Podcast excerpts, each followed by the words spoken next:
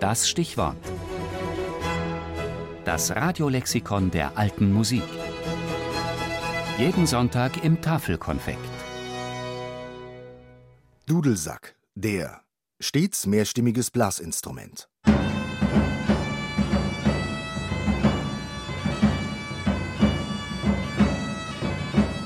Den Dudelsack gibt es streng genommen erst seit Mitte des 17. Jahrhunderts.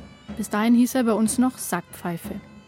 In beiden Namen ist das Charakteristische dieses Instruments, der Sack, der Windbehälter, enthalten.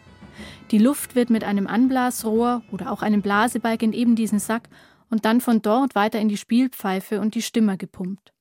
Dieser Sack kann aus recht unterschiedlichen Materialien hergestellt sein, zusammengenäht aus Rinds, Ziegen- oder Schafsleder, er kann die Blase eines Ochsen sein oder ein Robbenmagen.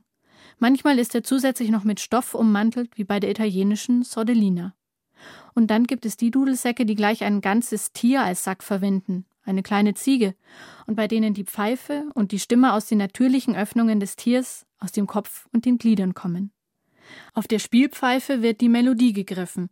Die übrigen Pfeifen heißen Stimmer und bleiben stets auf einem einzigen Ton, dem Bordun. Diese Stimmer können je nach Art als Oktav oder Quinte, selten auch als Prim, Terz und Quinte gestimmt sein. Bodo Schulz, Dudelsackbauer, spielt hier auf einem seiner Instrumente, einem Nachbau aus dem frühen 17. Jahrhundert nach einer Vorlage von Michael Pretorius. Das ist also ein kleines Hümmelchen. Der Name, da streiten sich die Wissenschaftler, ob das jetzt von der Hummel kommt, weil das so einen schönen leichten Brummton hat.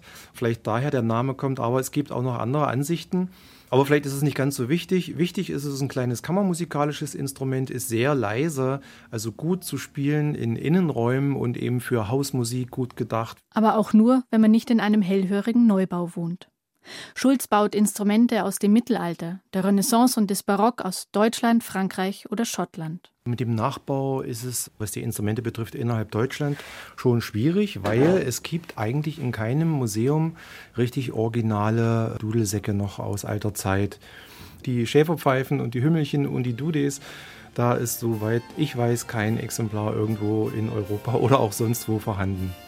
Die Herangehensweise ist in dem Fall immer nur so, dass man also optisch äh, sich rantastet. Es gibt Beschreibungen natürlich von Michael Pretorius in seinem Syntagma Musicum, die also relativ genau sind, aber immer noch kein konkreter Anhaltspunkt, wo ist denn da der Ton. Das muss man sich denn schon äh, nach einer gewissen Basis errechnen und sich empirisch vorarbeiten.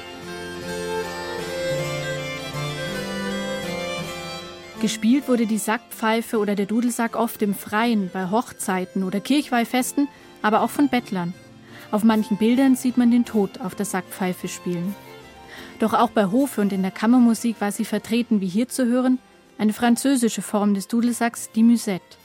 Und eben dieses Instrument war es, das die Komponisten so bezaubernd fanden, dass sie ein Musikstück nach ihm benannten und darin den Dudelsack nachahmten. Ein Musikstück von naivem, zartem Charakter, in langsamerem Tempo und gewöhnlich mit einem ausgehaltenen Bass, wie der Dudelsack die Musette ihn erzeugen kann.